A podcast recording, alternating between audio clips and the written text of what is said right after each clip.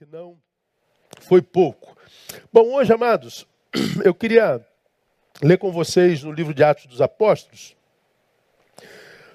um, um episódio que nós conhecemos todos muito bem, nós que somos estudantes das Sagradas Escrituras. Bom, Paulo, Paulo e Silas foram parceiros de ministério e eles caminharam junto por alguns anos pregando a palavra por várias cidades e, e, e, e em vários, vários lugares, parceiros mesmo. Eles chegaram numa cidade chamada, é, passaram por Filipos, passaram por Lídia, passaram por Tiatira, eles passaram por um monte de cidade nas suas viagens missionárias, e nesta eles encontraram uma menina que, segundo a palavra, tinha um espírito adivinhador. E esse espírito adivinhador, diz o texto lá em Atos capítulo 16, dava muito lucro aos seus donos. Lembra? A, a escravidão era uma realidade desenvolvida por lei e alguém tinha uma escrava, uma menina, que tinha o dom da adivinhação, que adivinhando dava muito lucro a seus senhores. E aqui uma pausazinha, né? Uma menina que tinha um espírito de adivinhação que adivinhava. Aí só para você pensar na cama, um dia a gente fala sobre isso. Qual a diferença da adivinhação e da profecia? É possível que alguém confunda a profecia com a adivinhação? Porque tem gente que diz assim: Quando a profecia é de Deus, ela acontece. Quando não é de Deus, ela não acontece. Pois bem, essa menina, ela dizia uma coisa e acontecia. E o que estava nela não era o espírito de profecia, era um espírito de adivinhação. Então pode acontecer que na igreja alguém diga uma coisa que acontece e não ser de Deus. Só para você pensar na cama, tá bom?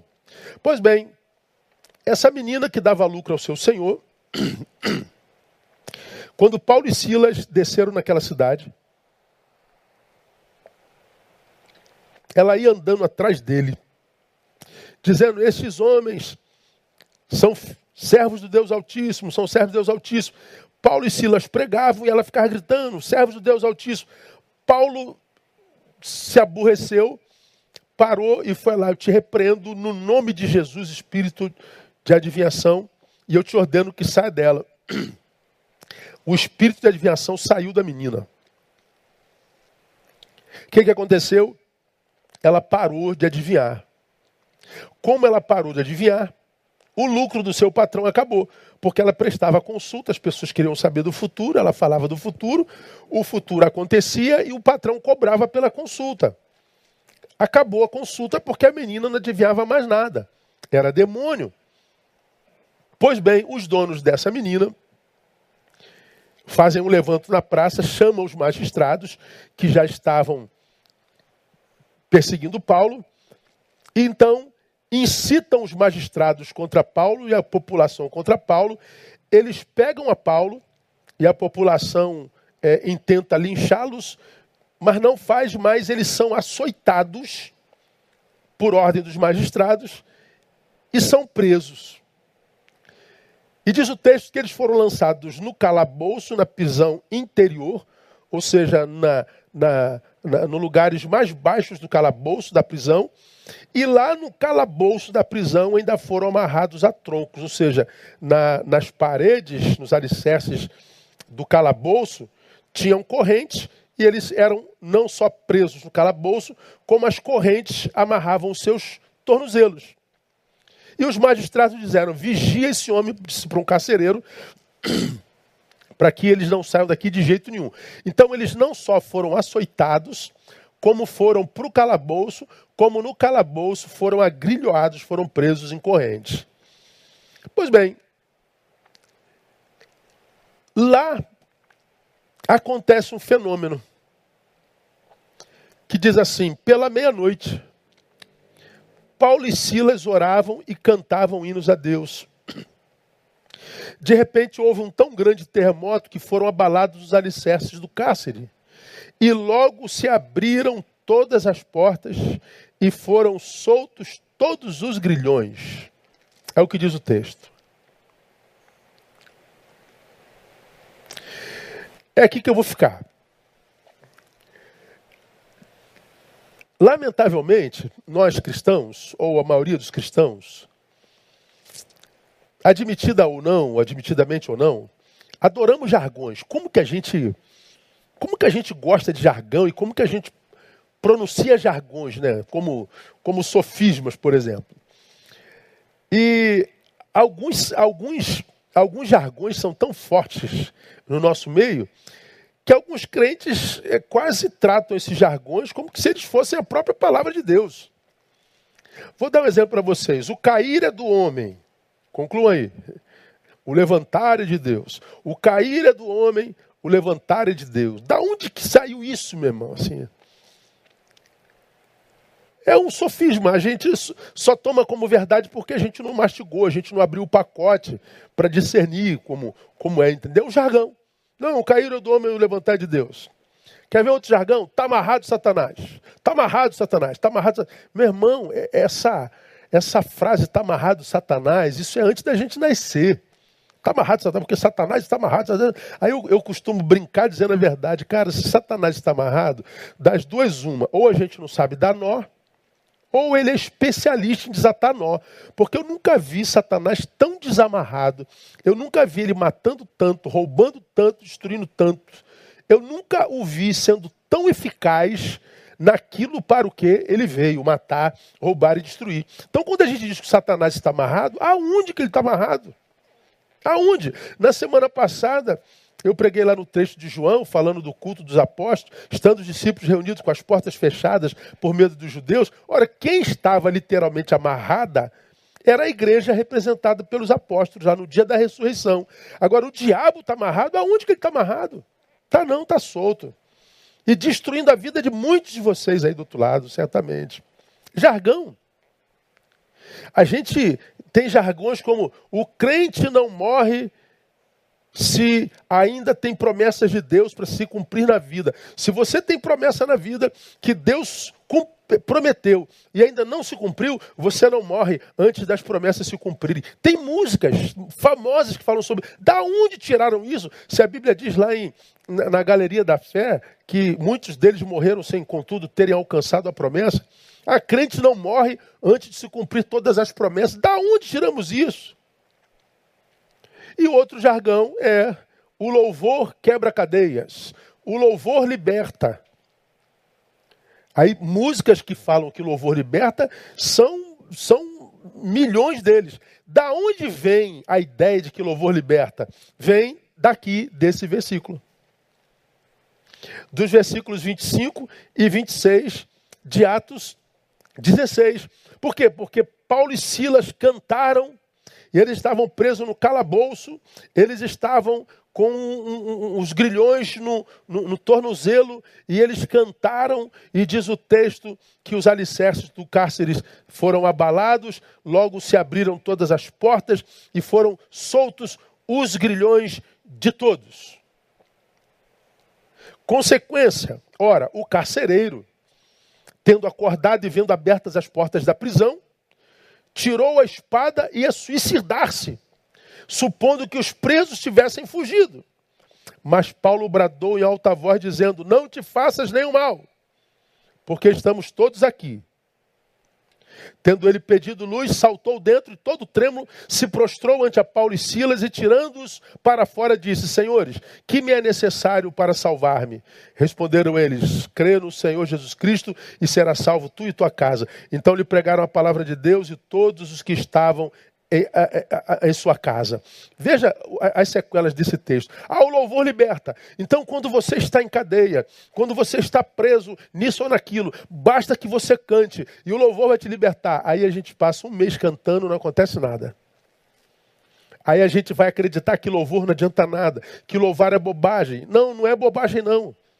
Mais uma vez, nós estamos fazendo uma hermenêutica equivocada. Louvor não liberta. Isso aqui foi um, um, um ato único e isolado. Não é regra, não é doutrina, não se repetiu nem antes, não se repetiu depois. Música cantada não é, é, é, é abala alicerce nenhum, não rompe é, correntes de ferro nenhuma. Ah, não é a função do louvor, a função do louvor não é libertar. Agora, antes da gente falar sobre o que, que aconteceu aqui nesse texto, a gente aprende com o contexto do texto algumas coisas muito interessantes. Primeiro, nem todo sofrimento é produto de pecado. Paulo e Silas estavam presos, humilhados, acorrentados, no calabouço, foram açoitados, quase apedrejados, injustiçados. E nenhuma dessas angústias foi porque eles pecaram. Pelo contrário, foi porque eram santos e desenvolviam a sua vocação. Então, nem todo sofrimento é produto de pecado. Ah, se você está sofrendo, deve ter alguma legalidade, deve ter algum pecado na tua vida, alguma coisa de errado deve ter em você. Porque se você está sofrendo, é, você deve ter plantado esse sofrimento. Porque se você não está em pecado, não sofre. Outro equívoco.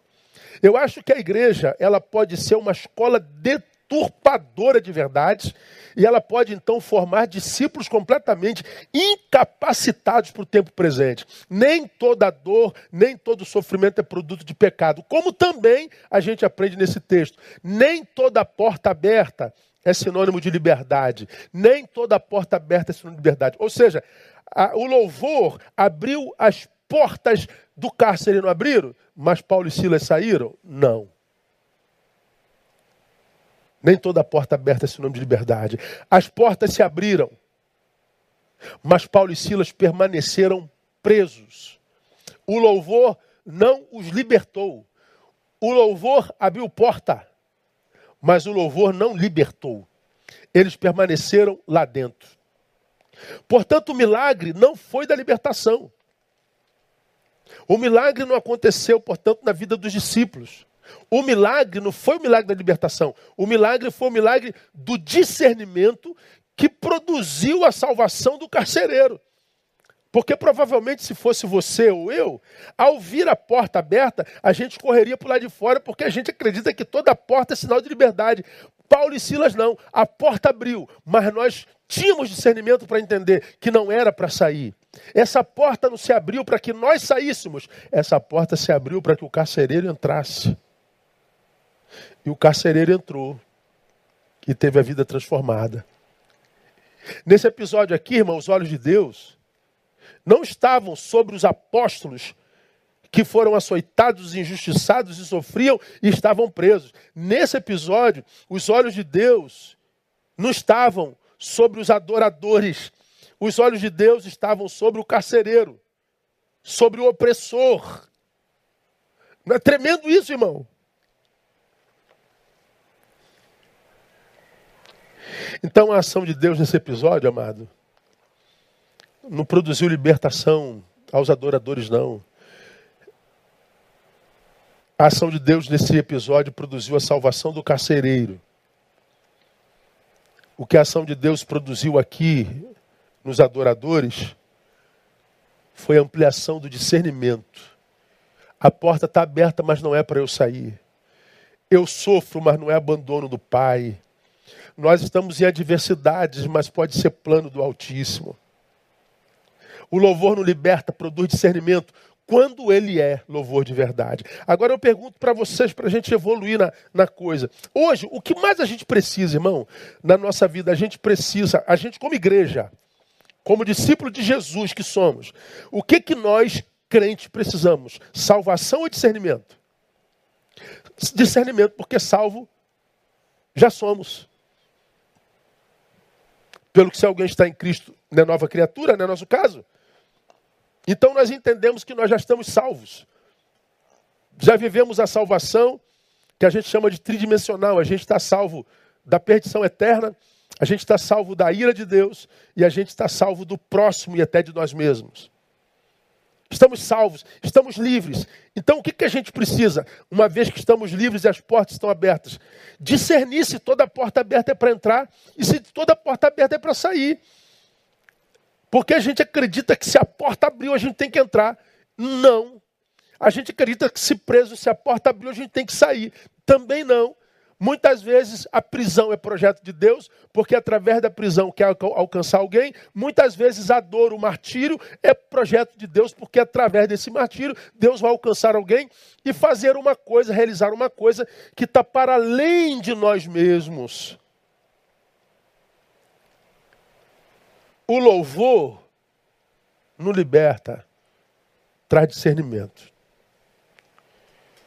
E precisamos, irmãos, de discernimento mais do que nunca na nossa vida. Meu Deus do céu. Meu irmão, quanta, quanta insanidade. Como o nosso meio evangélico está adoecido, gente. Quanta insanidade. Eu, eu, eu já enxergava essa insanidade, força de formação, você me vê pregando sobre a realidade da vida o tempo todo. Eu só prego sobre a realidade da vida, não prego sobre eternidade, eu não prego sobre doutrina, teologia, saberes que sabendo ou não sabendo não muda nada na nossa vida.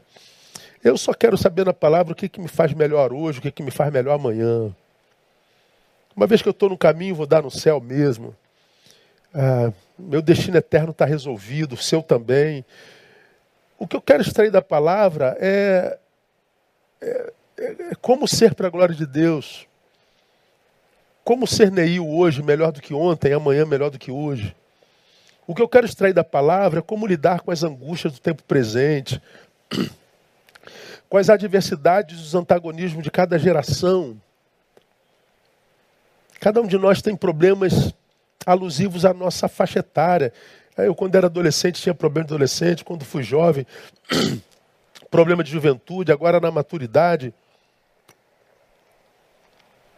Problemas da maturidade, se eu chegar à terceira idade, daqui a seis anos eu estou lá, né? dia primeiro agora eu faço 54, daqui a seis anos eu sou sessentão, vou ter problema de terceira idade. E o que eu tenho pedido a Deus, me dê sabedoria para passar por cada problema, por cada fase, viver a cada dia, de modo a chegar ao final dele com a consciência limpa de que eu não desperdicei tempo com idiotice, com bobagem, com questiúnculas que roubam tempo precioso na nossa vida. Que Deus me dê graça pela palavra para que eu não me torne mais um no meio desse inconsciente coletivo burrificado que produz aleatoriamente, sem reflexão. Me ajude a não ouvir a vida com os olhos, com os ouvidos do Instagram, de Facebook. Que Deus me dê a graça de ver a vida não pelos olhos do Instagram e do Facebook. Que Deus me dê a, a graça de entender a palavra não pela cabeça do, do crente progressista ou do crente conservador, mas que Deus me dê a graça de viver pela, pela minha própria consciência no Evangelho e na palavra. É o que eu tenho pedido a Deus, Ele me tem dado. Mas eu nunca vi uma insanidade tão grande quanto que a gente vê hoje, tanto de um lado como do outro, de todos os lados, de todos os polos equidistantes. Cara, é uma loucura, é uma insanidade. É antipatia gratuita, ódio gratuito, você se mete onde ninguém te perguntou nada. É um negócio de, de doido, a gente discute coisas, coisas menores que formiga e deixa passar coisas grandes e sérias que precisam ser resolvidas. A gente está discutindo a vida de fulano de Beltrano. A gente lê jornal e notícias de, de celebridades que, que são, são coisas tão, tão. Meu Deus do céu, meu Deus do céu, meu Deus do céu. Estava vendo jornal hoje, escovando meu dente, eu acordo e, e boto meu, meu, meu iPad no jornal. Aí está lá no momento de celebridade, falando de uma celebridade que comprou uma lingerie de 6 mil reais. Meu Deus, quem quer saber isso? É, quem consome isso? É, saber disso muda a nossa vida no quê? Ah, fulano fez é, clareamento no cabelo. É, meu Deus do céu, meu Deus do céu, eu vejo as notícias. Eu falo, gente, não é possível, nós estamos malucos, nós estamos consumindo lixo, nós estamos desperdiçando vida com queixo, nós estamos perdendo tempo, tempo precioso que usado sabiamente faria de nós seres humanos absolutamente melhores e que dos quais nós nos orgulharíamos e aos quais nós aprenderíamos a amar muito mais. Perdão, perdão. Se nós remíssemos nosso tempo, se nós aproveitássemos melhor nosso tempo, nós seríamos muito melhores, porque nós teríamos mais discernimento. Para que nós precisamos de discernimento, irmãos? Para aprender a partir desse, desse episódio, que reflete nos nossos episódios contemporâneos, que, primeiro, as adversidades não podem impedir, por exemplo, os propósitos de Deus na nossa vida. Eu olho para esse episódio que a gente só extrai o louvor liberta e que não liberta porque eles continuaram presos. Eu olho para esse episódio e vejo, caramba, a questão aqui não é a canção que eles cantaram. É Deus mostrando para mim que as minhas adversidades não podem impedir o seu propósito na minha vida. Porque veja só,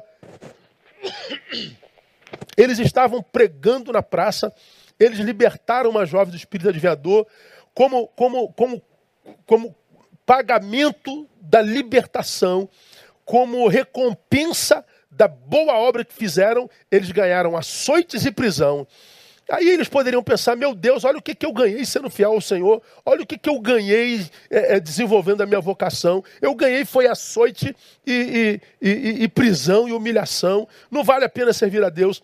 Só que não foi o que eles viveram. O que, que eles viveram? Nem os açoites, nem as prisões, nem as perseguições podem impedir de Deus continuar nos usando para o seu propósito. Eles estavam na cadeia e continuaram salvando, continuaram produzindo bênção na vida dos outros. As nossas adversidades, elas não têm poder de, de arrefecer a ação de Deus na nossa vida. E quantos de nós, irmãos, acreditamos que porque o problema chegou, Deus foi? Aliás, o problema só veio porque Deus se foi. É um equívoco. Essa é uma visão, esse é um diagnóstico que não vem com discernimento. Agora, se as adversidades não podem impedir que o propósito de Deus se estabeleça na nossa vida, por que, que a gente vê tanta gente com os propósitos frustrados? Por que, que a frustração vem em maior número do que a realização entre nós? Por que, que tem tanta gente que não consegue celebrar a vida como simplesmente quem está vivo. Por que, que vivos necessitamos tanto de resultados, de que nossos projetos aconteçam? E por que, que não acontece? E por que, que tem tanta gente frustrada? Por que, que tantos de nós, ou de vocês, viram o rio de água viva se tornar uma cisterna rota, de águas paradas? Se o propósito de Deus não é interceptado, paralisado quando a adversidade chegou. Por que, que eu paralisei, pastor? Bom, das duas umas. Ou por causa daquilo que você crê, ou por causa daquilo que você ouve. O que, que eu estou dizendo? Eu sou a consequência da minha fé. Minha vida será a proporção daquilo que eu creio. Se eu acredito que uma porta fechada é o final de tudo, ela é o final de tudo. Então eu, eu sento, choro e murmuro. Mas se eu acredito que uma porta fechada é só uma porta fechada momentaneamente, então eu fico em pé e adoro. E quando eu adoro, eu percebo que portas podem se abrir, ainda que seja miraculosamente, ainda que sejam sem chaves. Paulo e Silas viveram tal experiência porque eles acreditavam, e o louvor, a música e a leitura da palavra eram a prova disso, de que aquilo ali não era ponto final. Aquilo ali fazia parte do processo. O problema é que muitos de nós acreditam que quando a dor chegou, essa dor pôs ponto final no projeto de Deus. Essa dor põe ponto final no teu projeto e no teu sonho. Quando na verdade pode ser parte do processo. Deus está trabalhando enquanto você sofre. O sofrimento, você sabe disso, é a maior escola dos homens. E a dor pode se tornar uma aliada. Agora, se você acredita que a dor é abandono de Deus, bom, você vai viver o abandono de Deus. Porque Deus abandonou? Não, porque teu coração se fecha para a manifestação dele. Você não percebe mais. Ele está lá, mas você não percebe. Então, cada um de nós está aonde nossa fé nos levou. Ou então, nós estamos paralisados, porque a dor não pode paralisar. Ainda se assim nós estamos paralisados, não só por causa daquilo no que eu creio, mas por causa daquilo que eu ouço.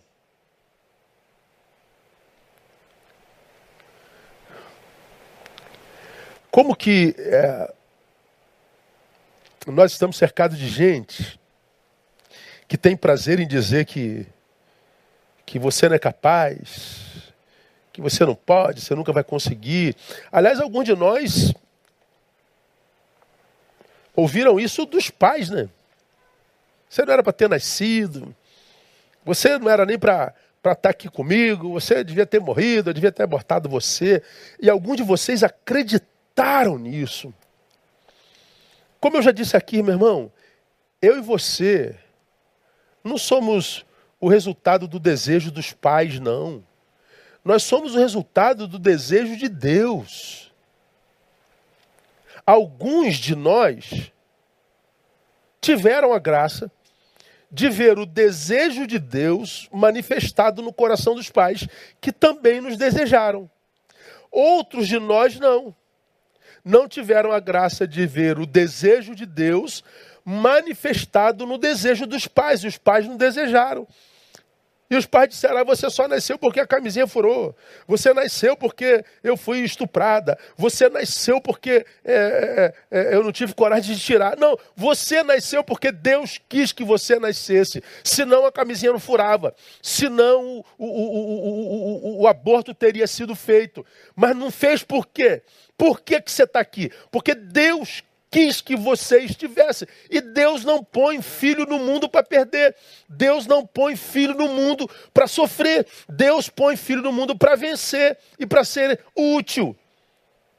Mas você prefere ouvir o pai que diz que você não pode, a mãe que diz que não te quer, o marido que diz que você não presta, a esposa que diz que você é um fracassado. Então nós somos o resultado do que a gente ouve. Eu tenho um videozinho para compartilhar com você. Ouve esse videozinho aí, veja esse videozinho aí. Dois minutinhos, que ilustra bem, é bem pequenininho, provavelmente você já conhece.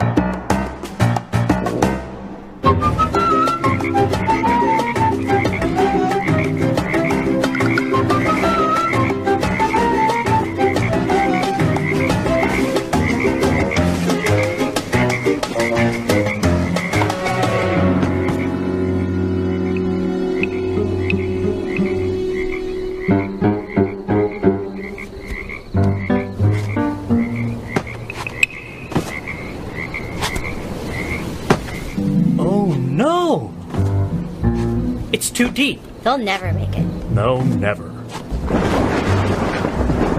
The rain.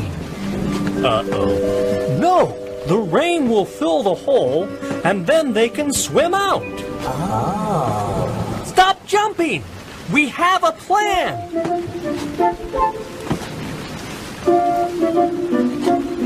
Stop! We're going to wait for the rain to fill the hole. Why aren't you listening to them? You can't do it. You'll never make it. It's too high.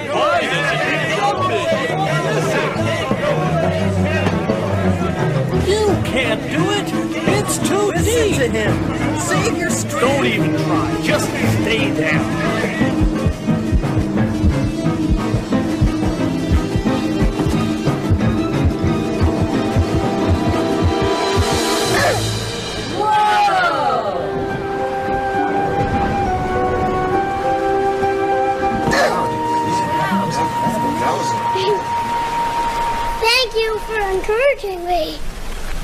encouraging him.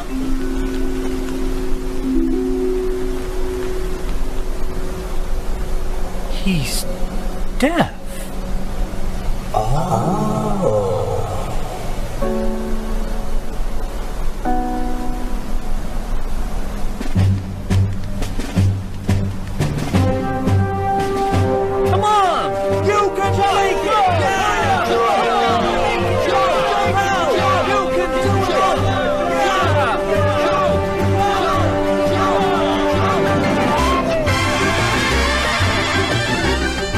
Para entender? Deu, não deu? Pois é. Nós somos resultado do que a gente escuta. E tá todo mundo dizendo, não vai conseguir, não é possível, não vai dar. Pois é, o sapinho era surdo. Por causa da sua surdez, ou seja, por causa daquilo que ele não ouviu, ele tornou possível aquilo que diziam ser impossível. Você escolhe a quem ouvir. Você pode escolher ouvir teu pai, tua mãe, o invejoso que quer ter tua vida, que diz que você não pode, que você não presta, que você é feio, que você é isso, que você é aquilo, e se tornar aquilo que eles dizem a teu respeito, ou você pode ouvir a palavra que diz que eu posso todas as coisas naquele que me fortalece. Se as adversidades não podem interromper a ação de Deus na nossa vida, como aconteceu com Paulo e Silas na cadeia, por que, que acontece com você? Por que, que você é interrompido? Por causa daquilo no que você crê, por causa daquilo que você ouve. Não tem a ver com as circunstâncias e nem tem a ver, nem tem a ver com Deus ou com o diabo. É, somos nós. Então, continue adorando, continue sendo, continue fazendo. Escolha crer na palavra e não na palavra do teu pai, da tua mãe, do teu marido, da tua esposa, do seu vizinho, do teu patrão. Quanta gente presa ao passado lá atrás. Uma palavra maldita que foi dita lá atrás desconstruiu o que você poderia vir a ser nele. Então seja curado nessa noite para a glória de Deus Pai. Eu vou terminar. Terminamos cedo hoje como terminamos de manhã. A segunda lição que eu tiro desse texto é que as adversidades não só podem parar o que Deus faz em nós, como também não podem mudar o que nós somos nele. Então, se Deus me usava e o sofrimento chegou, a adversidade chegou, Deus está dizendo: eu continuo te usando o sofrimento. Te usei no cume do monte, vou te usar no vale da sombra da morte. Muda nada, Neil. Fica firme.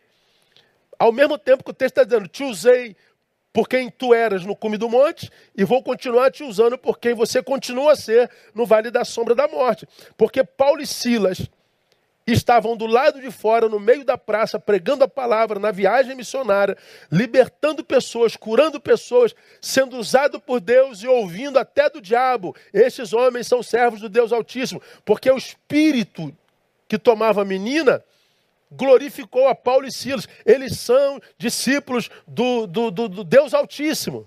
Tem reconhecimento maior do que esse, irmão? É, é, é ser reconhecido até pelo diabo. Ou seja, com esses aí eu não mexo porque eu conheço. O que será que o diabo pensa sobre você? O que, que, que, que você acha que os espíritos malignos pensam sobre cada um de nós? Pois é, sobre Paulo está dito, esse aí eu conheço. Sobre Silas está dito, esse aí eu conheço, são do Deus Altíssimo. Não tem jeito, não toca. A gente perde. E perderam. Então eles estavam em honra e glória. Mas agora eles, em honra e glória, eles eram usados por Deus e glorificavam o seu nome. Agora eles estão humilhados.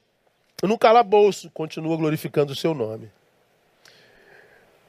Por quê? Porque eles não mudaram. Ora, meu irmão, se as adversidades não podem mudar o que nós somos nele, por que, que tem tanta gente que muda quando as adversidades chegam? E o pior, tem gente que muda não é só quando a adversidade chega, não. Tem gente que muda quando o sucesso chega, né? Aí eu já falei aqui do público da nossa igreja, ser Deus deve ser muito complicado, misericórdia. Porque se ele abençoa o seu filho, o filho se ensoberbece e o abandona. Se ele permite que a dor chegue no seu filho, esse filho acha que ele abandonou e o abandona também. Então, se o filho dele, mal formado, tem sucesso, some.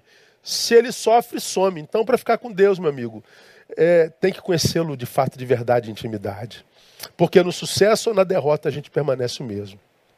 E quando a gente não permanece, Não permanece por quê? Por causa da visão tacanha que a gente tem sobre Deus, por causa da visão tacanha que a gente tem sobre nós, por causa da visão tacanha que a gente tem sobre as circunstâncias, sobre a vida.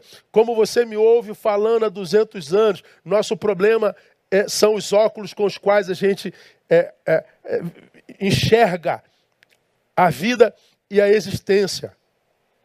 Então, para se viver essa realidade da imutabilidade identitária, ou seja, continuar sendo para a glória dele, a continuidade dos propósitos de Deus na nossa vida, sem que nós nos deformemos, nós precisaremos, irmãos, na adversidade, de posturas corretas. Porque se quando a adversidade chega, ao invés de adorar, você murmura, começou errado.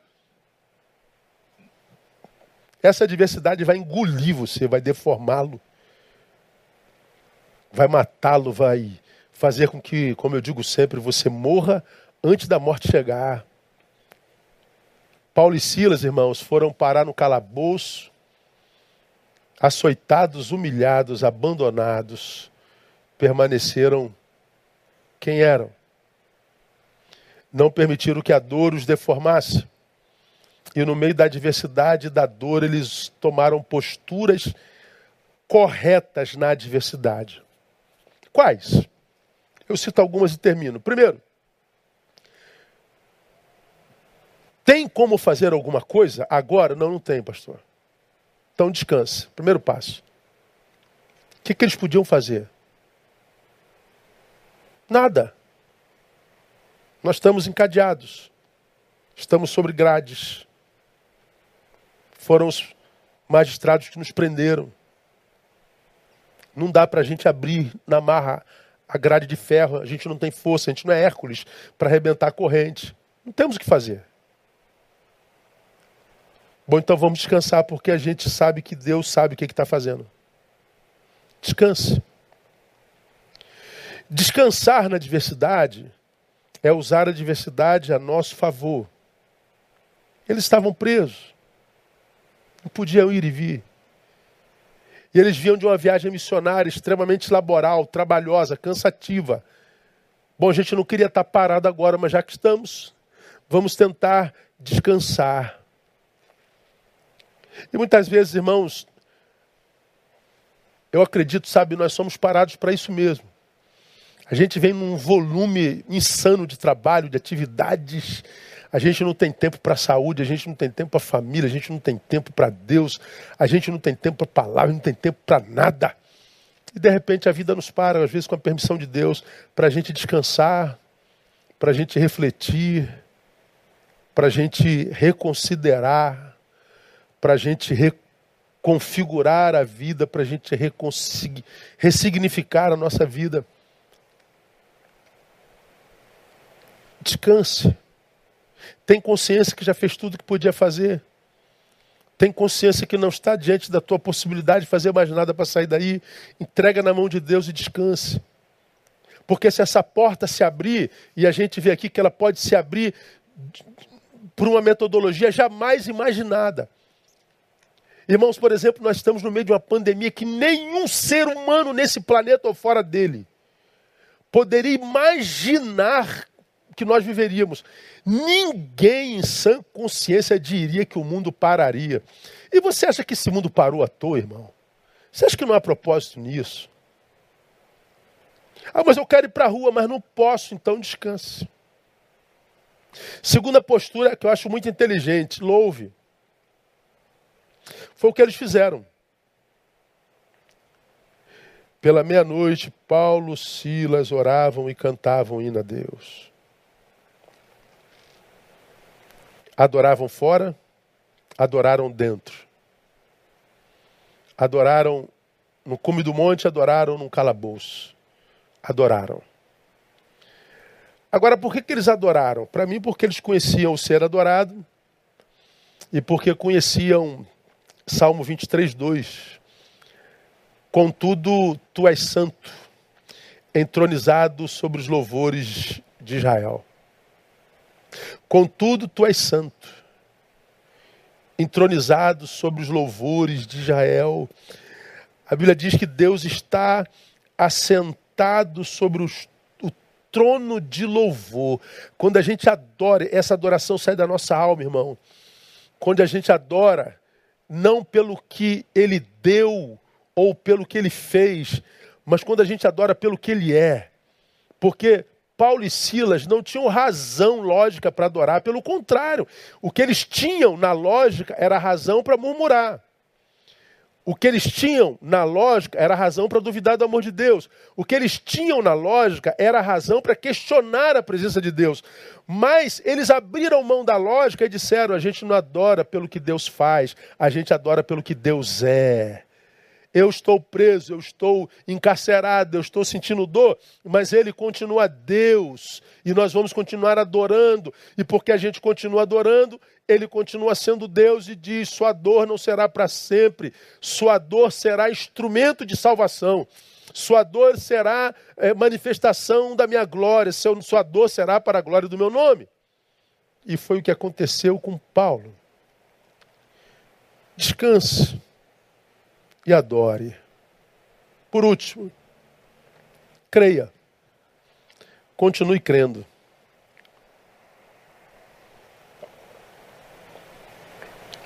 Eu sei, irmãos, que às vezes a gente é jogado em alguns lugares da nossa existência que a gente fala assim: meu Deus, como é que eu vim parar aqui?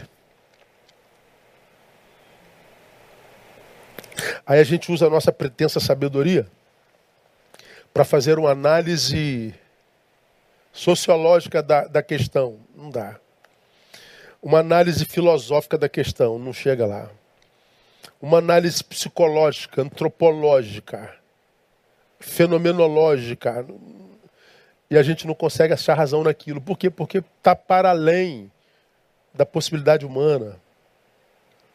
E nós vivemos num tempo muito chato, esquisito, onde as pessoas se acham tão, tão, tão sábias, onde a análise da palavra ficou tão intelectual, que hoje todo mundo quer ser intelectual. Irmãos, o evangelho não é para intelectuais, essa intelectualidade evangélica, isso é soberba.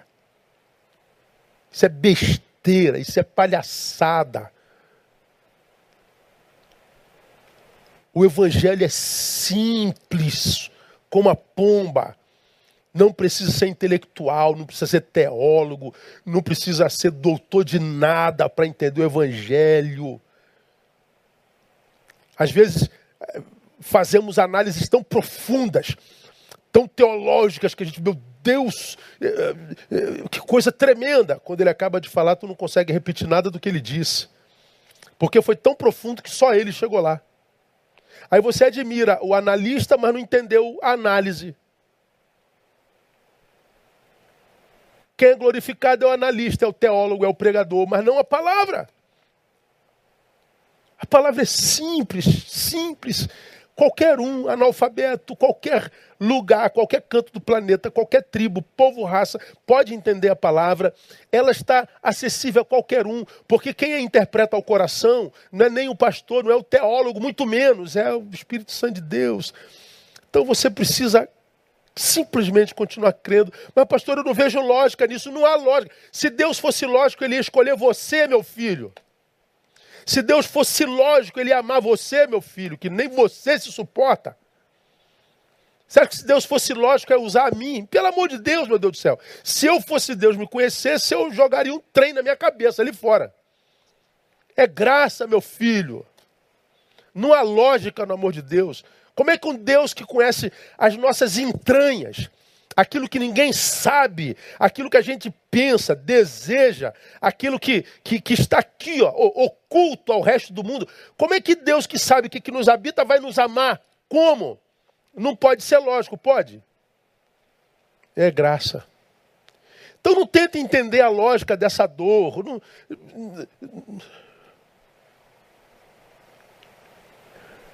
Ele sabe o que está fazendo. Estou entendendo nada, Deus, mas eu sei quem tu és. Esse é o papel do adorador. Deus, eu não sei onde isso pode vir a dar, não estou entendendo, não estou vendo lógico, mas eu sei quem tu és. Você acha que Paulo e Silas, dentro da cadeia, tinha noção do que ia acontecer algumas horas depois de preso? Mas eles continuaram crendo, continuaram adorando, continuaram orando, continuaram sendo. Creia, irmão. Creia primeiro que Deus é fiel independente das circunstâncias. Creia em segundo que por causa da fidelidade dele, tua dor não será eterna. Toda dor depois da cruz tem prazo de validade. Creia, tua dor e sobretudo tua vitória serão para a glória de Deus. Porque você vive para a glória de Deus. Então até tuas dores serão para a glória de Deus. Louvor não liberta. Amadurece. Traz discernimento. Nos ensina que nem toda dor é ausência do amor do Pai, como nem toda porta aberta é sinônimo de liberdade. A adoração traz discernimento. A adoração glorifica o Pai. A adoração nos faz úteis. A adoração salva vidas. E a minha oração é que esse Deus que nós adoramos, que nos ensina tanto pela palavra, palavra que é manual de vida para quem quer viver uma vida que vale a pena, palavra que é manual de vida para quem não quer viver performance, para quem não quer ser personagem, Palavra de vida para quem quer ser para a glória dele, para quem quer olhar no espelho e dizer: Eu amo você. Viver amor próprio é a palavra que é simples. Descanse, adore, creia. Porque essa dor vai passar. E essa dor que no meio da qual você chora, quando você passar por ela, você vai olhar para trás e vai vê-la na sua história, e por causa dessa mesma dor você vai glorificar o nome do Pai. Vai dizer, como disse Ezequias: Eis que foi para minha paz que eu estive em grande tormenta. Ou seja, depois da tormenta, eu entendi que a tormenta também era bênção. Você é um amado de Deus, e essa tormenta também é bênção de Deus. E você vai entender isso depois da tormenta. Então não permita que a tormenta modifique quem tu és nele. Continue adorando. Amém, amados? Glória a Deus, que palavra linda, tremenda, confrontante, confortante e edificante. A Ele a honra e a glória e o louvor para sempre. Nós vamos orar, vamos encerrar o culto dessa noite, gratos a Ele por esse domingo lindo que nos deu e nos está dando, e também agradecer pela semana linda que já está pronta nele. A gente só vai tomar posse agora, não é? Ah, estou no ar no Instagram toda terça e quinta às 22 horas. Então, se você ainda não tem Instagram, está em pecado.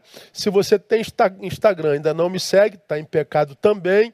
Então, abandone o pecado. Abra um Instagram aí, peça seu neto, seu filho, e você me segue lá, porque ela tem conteúdo. Lá a gente quer alcançar a tua alma e não teu aplauso. Toda terça e quinta lá, tá bom? Deus abençoe vocês. Vamos orar e vamos jantar, se Deus quiser. E a gente sai com mais uma adoração ministrada aqui nas dependências da nossa igreja. Vamos orar. Oh, Pai, muito obrigado por mais um domingo, por mais essa oportunidade de culto, por mais essa palavra edificante que nos confronta, mas que nos faz melhores. Ajuda-nos a não só sermos ouvintes dela, mas praticantes dessa palavra.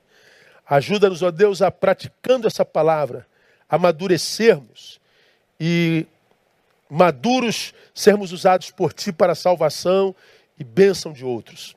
Tu sabes aqueles que aqui, ó Deus, nessa noite sofrem, gemem, estão presos em alguma cadeia existencial, emocional, financeira, psíquica, física. Tu és o Deus que pode abrir qualquer porta, tu podes libertar dentro da cadeia e tu podes abrir portas e tirando com discernimento. Faz o milagre necessário que, sendo feito, glorificará o teu nome. Dá-nos uma semana de bênção na tua presença. Continua cuidando dos enfermos da nossa casa espiritual. Continua ah, consolando aqueles que perderam entes queridos e amados. Continua sendo Deus sobre nós. Nós oramos e abençoamos o teu povo para mais uma semana de bênção, se de luta, de superação e fazemos isso debaixo da autoridade do nome de Jesus, nosso Senhor que reina. Amém e aleluia. Boa semana a todos. Permitindo o Pai, terça-feira às 10 estamos juntos. Fica com Deus.